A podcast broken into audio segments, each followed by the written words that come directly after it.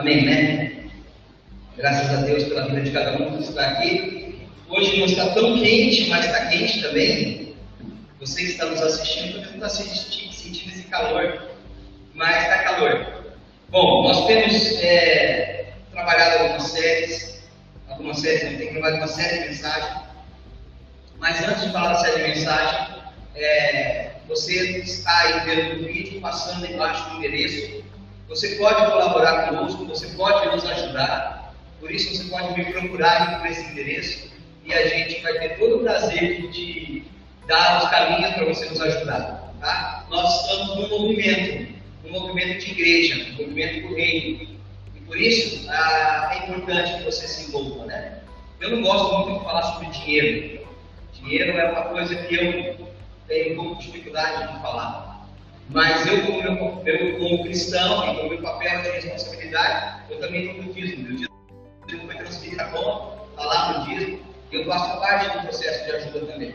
Se você puder, faça. Né? Você que está nos assistindo, se puder nos ajudar, nos ajude, vai ser maravilhoso. Tá bom?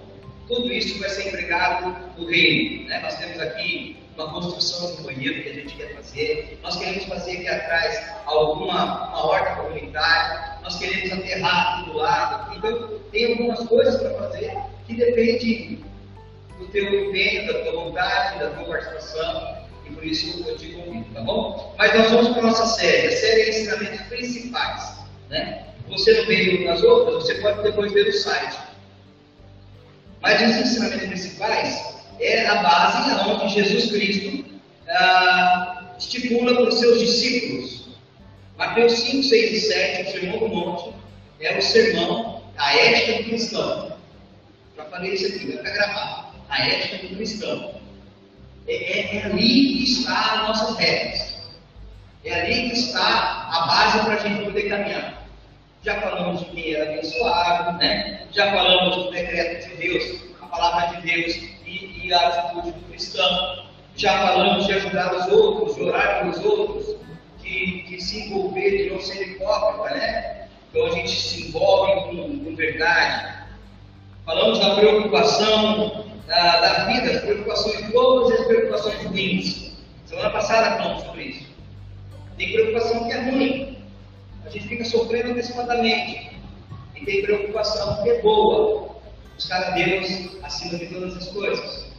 Né? Então nós colocamos o nosso coração. E hoje não é diferente, a gente está em Mateus ainda, faz parte do nosso, do nosso calendário aqui de mensagem, e a mensagem de hoje é julgar. Fala para o teu irmão aí lado, eu não gosto de fazer isso, não vou fazer hoje. Fala para o teu irmão assim, não julgue. Fala aí, não julgue, para não ser julgado.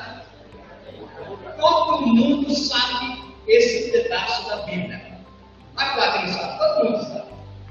Nós vamos ler esse pedaço, esse trecho da palavra, e aí depois nós vamos trazer aqui o que Deus preparou para o nosso coração. Tá bom? Vamos lá, Mateus 7, versículo 1 até o versículo 5.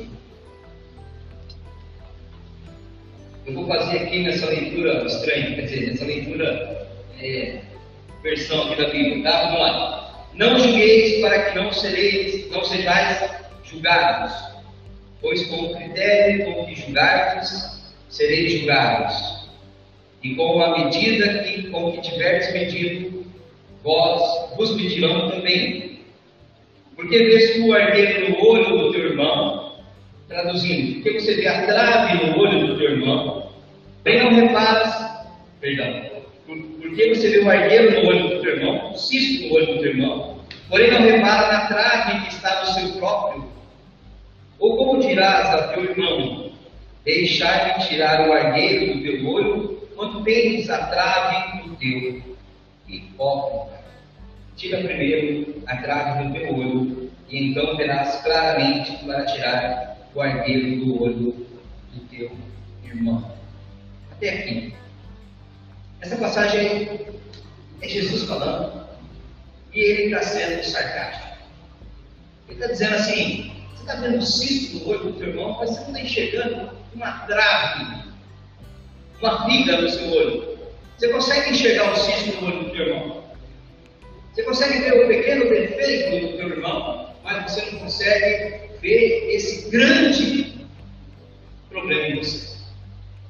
Então Jesus aqui, ele interpela os seus discípulos, ele, ele confronta os seus discípulos com essa passagem. Por quê?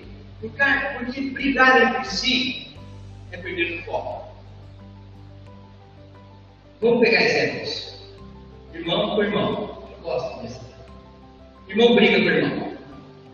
Irmão em casa. Irmão briga com irmão. E perde o foco do seu irmão. Aí você judia que quem. Judia tá certo, né? Maltrata quem você deveria amar. Vamos para os casais. Você maltrata a sua esposa, o seu esposo. A gente briga e a gente começa a perder o foco do que realmente deveria ser feito. Amar de verdade. Então Jesus está dizendo aqui, dando um alerta, olha, se vocês continuarem com essa piruinha, vocês vão perder o foco. Qual é o foco? O foco é amar a Deus acima de todas as coisas. E amar o teu próximo como a ti mesmo. Esse é o foco. Mas aí a gente começa a se envolver em dificuldades, é, em problemas pequenos, em julgamentos.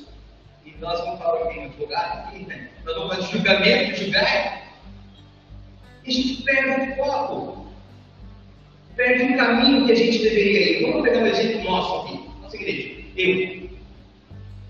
Você fala, ah, mas pastor é careca, baixinho, tão lindo, mas é baixinho, tal. E perde o foco de ouvir a palavra de Deus. Perde o foco de se envolver. Perde o foco de transformar esse lugar. Você sabe que lá fora tem gente morrendo, já falei isso, né? Lá fora tem gente morrendo por causa da gente.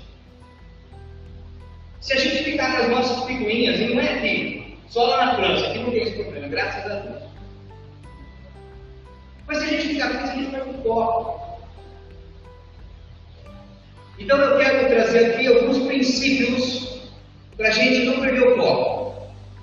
E aí, baseado em Mateus 7, a gente dá uma olhada e entender como a gente deve ser um discípulo.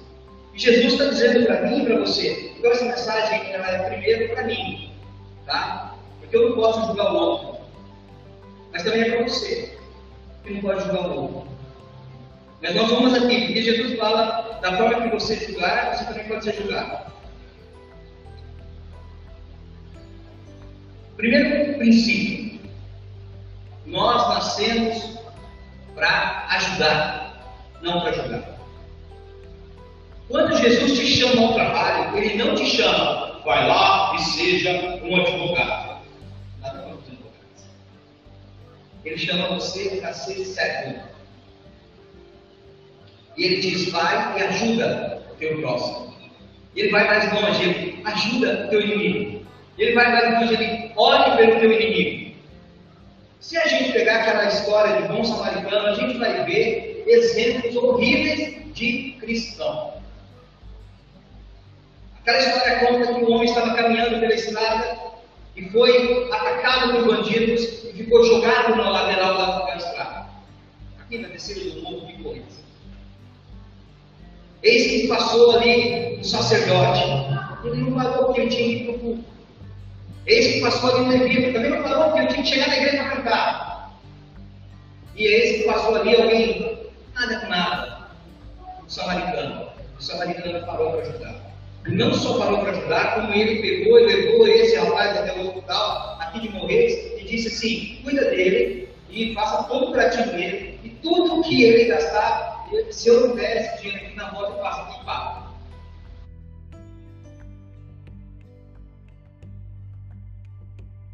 Para julgar. Quando a gente começa a julgar, a gente começa a ficar escravizado. Nós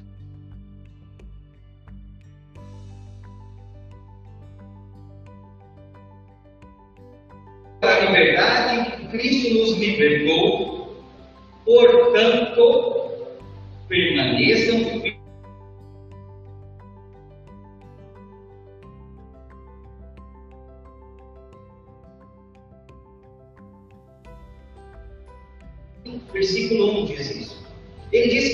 chamado para ser livre. Mas eu e você temos a tendência de fazer o quê? De querer voltar a ser escravo. Quando o pessoal saiu da terra da, do cativeiro do Egito, e eles começaram a andar pelo deserto, e começaram a ter dificuldade, eles clamaram ali para Moisés: Ah, deixa a gente voltar para o cativeiro, comer de novo as águas e a cebola. Era tão bom, a gente sofria lá, mas era tão bom. Eles estavam indo para a liberdade, mas eles estavam olhando para a circunstância.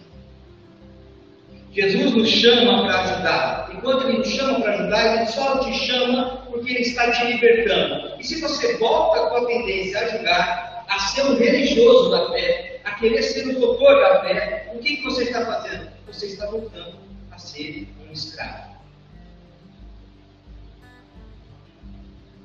É importante que a gente não fique preso nisso, porque senão a gente vai ficar que aqueles discos enroscados. A molecada acho que não conhece disso. Mas tinha um trem chamado trem, trem conhece? Trem era um, era um, um CD, nossa, tá muito difícil falar porque nem sei o que vai Mas tinha um disco grandão e tinha um buraco no meio, e você colocava a agulha e ele colocava uma música. Como não sei, fazia. Era uma música meio estranha, E aí, às vezes o disco mostrava, porque tinha disco no disco, ficava. Às vezes o disco mostrava. Para ali, fica preso. Sabe, o inimigo ele quer, ele quer nos envergonhar. E, e como ele quer nos envergonhar, porque ele olha para a gente, vê que a gente entendeu que agora a gente é salvo em Cristo Jesus, que eu sou liberto para nunca mais ser escravo, ele se põe como meu grande adversário para me envergonhar, para envergonhar você, para envergonhar a sua casa, envergonhar o seu trabalho, envergonhar as suas finanças, envergonhar a tua vida, envergonhar o seu casamento. Ele quer te envergonhar, porque ele quer te trazer para trás, ele quer te jogar de novo no jugo da prisão, ele quer te colocar como escravo. E eu aproveito essas artimanhas desse inimigo e eu dou brecha para ele fazer ainda mais comigo. Eu, eu dou um motivo para ele. Aí eu fico ali, a filha do cara, nossa, aquele irmão, mas canta daquele jeito, aquele pastor.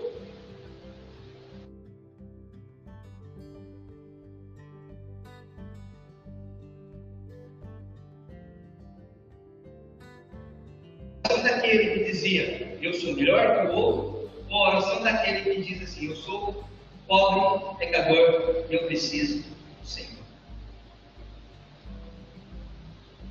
Claro que Jesus vai dizer, depois ali em Lucas 18, versículo 14, ele vai dizer que o publicano foi aquele que voltou para casa justificado. Ele não disse que o fariseu voltou justificado.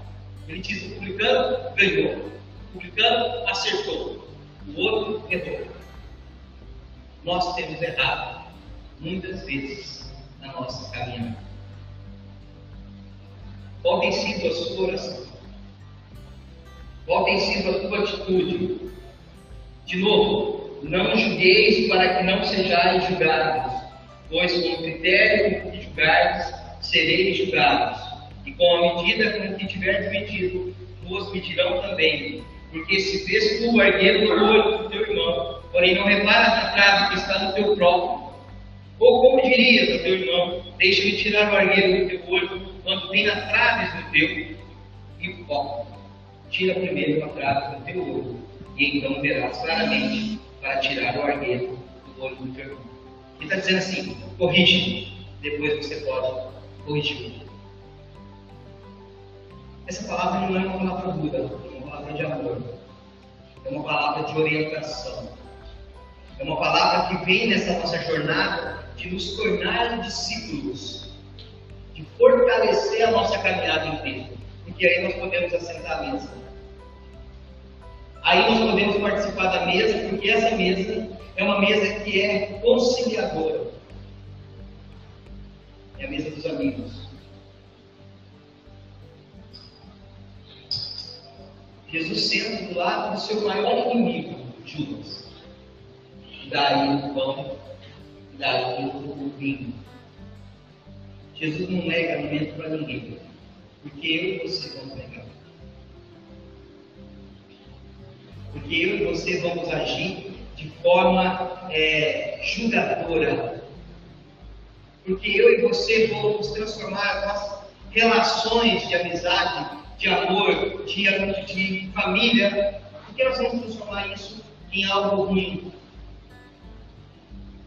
O meu desejo como pastor é que a gente não deixe de olhar para a palavra verdadeira de Cristo. Uma palavra que transforma.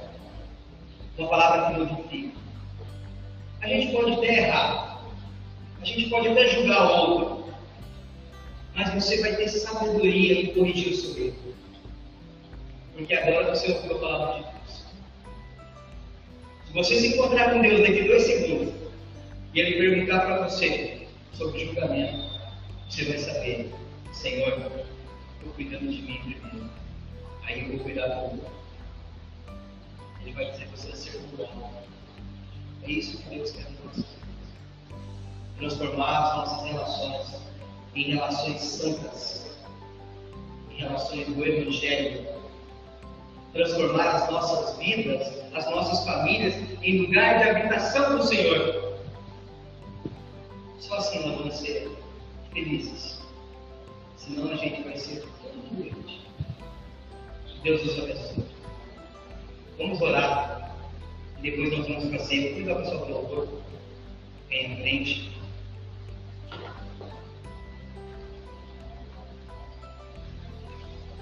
Pai, muito obrigado, Senhor, por essa noite, pela tua palavra pregada, e cada um que nos acompanhou, que está nos acompanhando. Temos muito que aprender, Senhor. Pedimos que o Senhor nos ajude, Pai, a sermos cada vez mais parecidos com o teu filho amado Jesus Cristo. Que a gente pare, ó Pai, de julgar, que a gente passe a ajudar o nosso próximo, seja ele quem for, em nome de Jesus.